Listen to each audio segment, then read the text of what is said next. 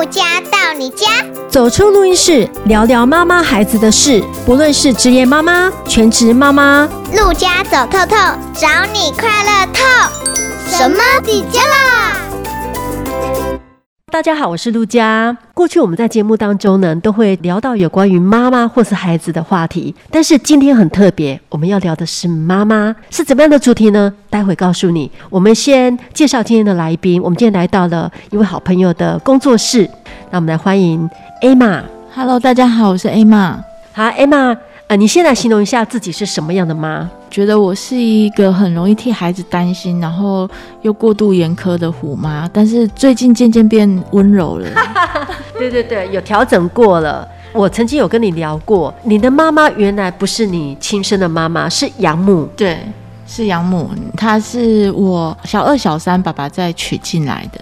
你小学一年级的时候，妈妈去世了。对。后来爸爸在你小二、小三左右，呃，有交了一个女朋友，就是你现在的养母。对。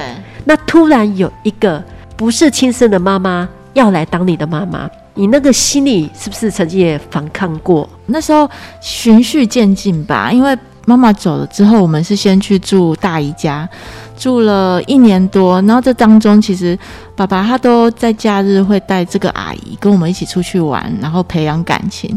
可是当下要改叫从阿姨叫妈妈的时候，是有点惊吓，觉得哎，我的妈妈不是只有一个吗？怎么现在又要多了一个？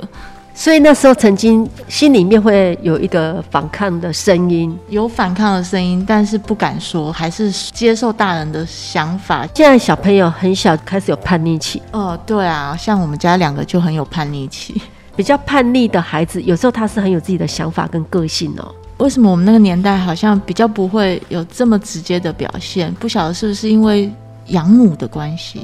呃，我们那个年代会比较顺服，现在的孩子比较有发言权了嘛。我们会比较尊重孩子，也不打孩子，对，也不能体罚。比方说学校老师，以前我们小时候在学校如果不乖，被老师骂，甚至被老师打，回到家会被打得更惨。哦，对。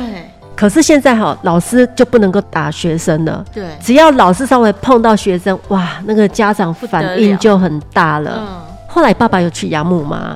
小三开始我们就一起生活了，他真的是对我们很用心，他就是为了我们的健康，所以他一定会自己煮三餐。他自己也没有孩子，没有。爸爸曾经有动过念头想要再生，可是养母说他觉得他有我们两个用心照顾就够了。哦，他真的很伟大，很有无私的精神呢。对啊，而且小时候我记得，只要在学校被欺负啊，他总是会站出来，然后。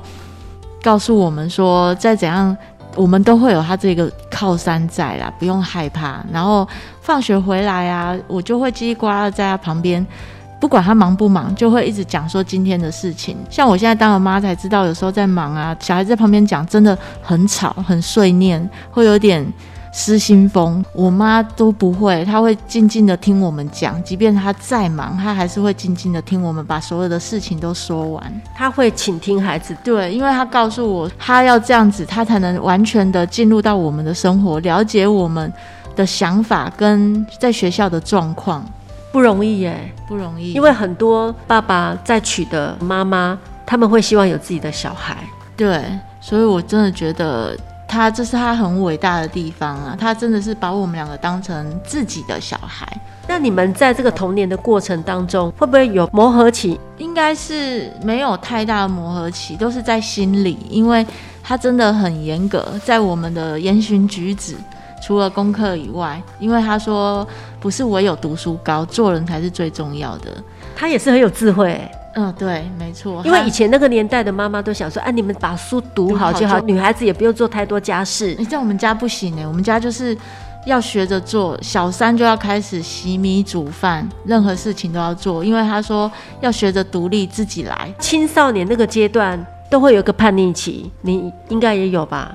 我没有呢，在心里有，但是表现出来都没有。所以你跟姐姐其实你们都是在内心里面反抗，对。爸爸不断的会告诉我们，从小就是说生放坑一边，因为他短听养育这条路真的是劳心劳力，尤其又是一个不是生你的，他完全不了解你个性的人，他要更用心的去对待你，才会知道说你的个性是怎么了。所以你小时候一见到他，你爸爸就教你要叫他妈妈。对，一进来就开始从阿姨改变叫妈妈。爸爸有娶她吗？有，有娶。所以在身份证配偶是养母。哎、欸，没有哎、欸，还是生母。在法律的认定上，如果说没有完整的一个养母的认领过程啊，她只是一个爸爸的老婆。爸爸的老婆不一定就是孩子的妈妈。嗯，没错，这个是我一直到长大，因为透过朋友他上了课告诉我，我才知道，你要成为他的养女，他要成你的养母，必须要有法律的流程。所以你们还要去做公证，对，去法院做公证，认养认领的公证，关系上才能够是确定的。对，不然你在。关系上只是爸爸的老婆。你现在的身份证上面妈妈是养母吗？哎、欸，户籍成本才是养母哦，身份证还是生母，表示说哦，未来继承方面就会比较明确。对，比较明确哦，所以我们也不知道说原来有这样子的一个程序要做，哎，真的不知道。可能是上帝的帮忙吧。嗯，自从就是开始上了教会之后，我就觉得发现莫名其妙一些好运的事都会降临在我身上。就是像这个啊，一直都不清楚嘛。然后爸爸也会担心是不是他走了之后还是什么有继承的问题。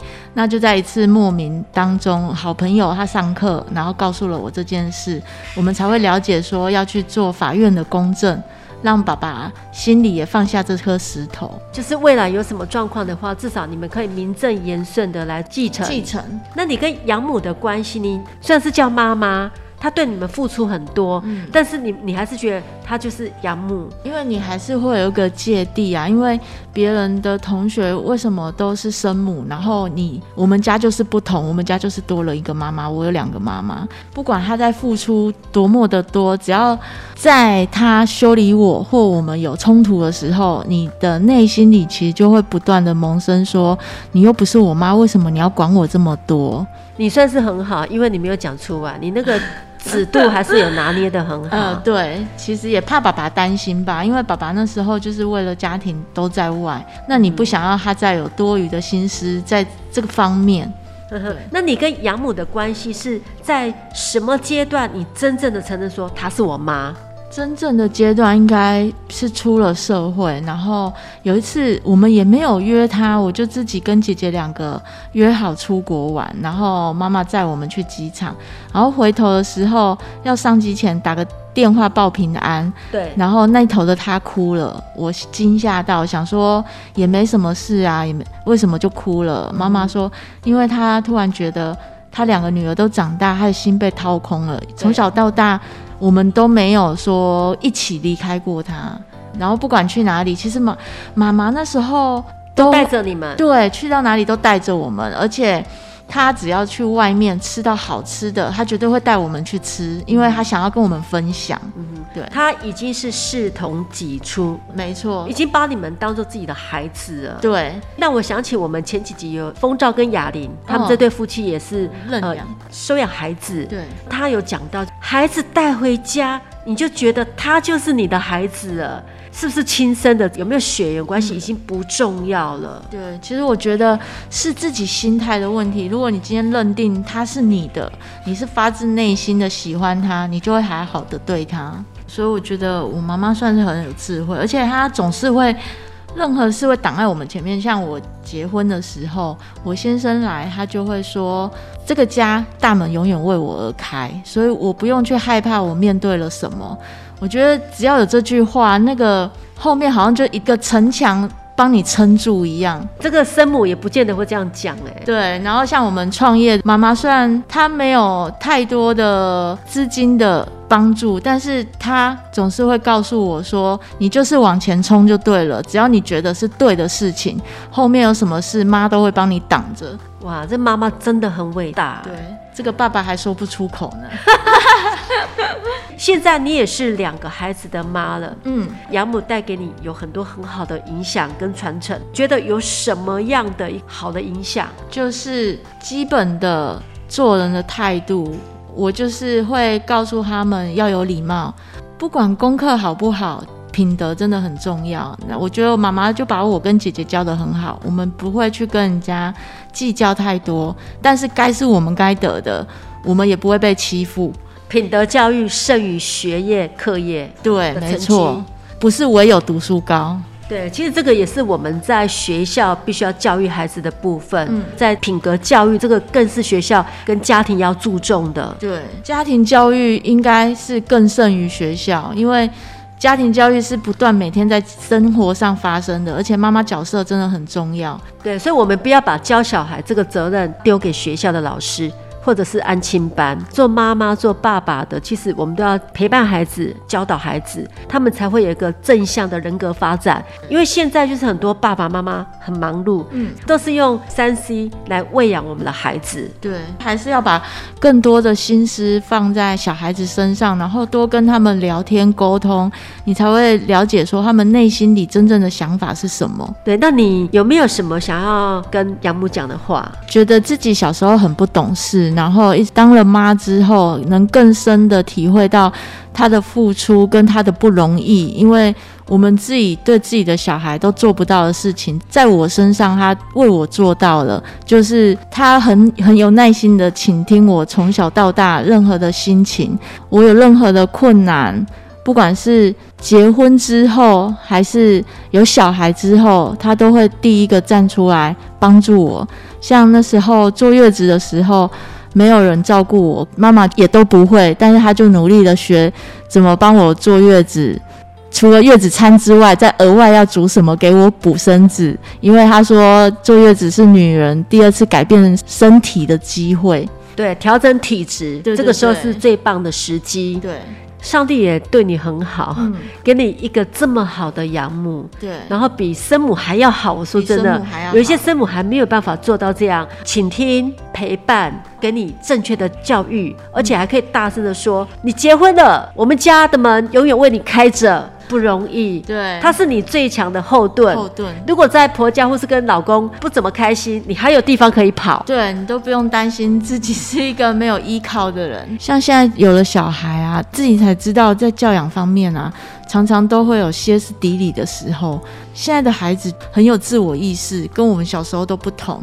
每次在临界点要抓狂的时候，就会想想我的养母是怎么对我的啊，然后他很。认真的、有耐心的倾听我讲的每一件学校发生的事情，或者是人与人之间、同学间发生的问题，可是我却常常很不耐烦的要逼自己去听孩子的声音，那我就觉得真的很不容易呀。像我们一边工作一边要照顾孩子的时候。很难做到倾听这件事，在孩子身上，我们就是在练功。对，每个阶段都是不同的操练。就像我前阵子就常常觉得，我是不是应该要去上一些亲子课程，亲子方面要怎么去排解问题的课程。其实有很多教会，它里面都会有一些有关于这方面的课程，夫妻啊，或是怎么样教导孩子啊，嗯，而且不用钱的，在这边广告一下。对，对对，自从我去教会之后，我看了那边的人好有耐心，然后好亲切，然后很有爱的去对待。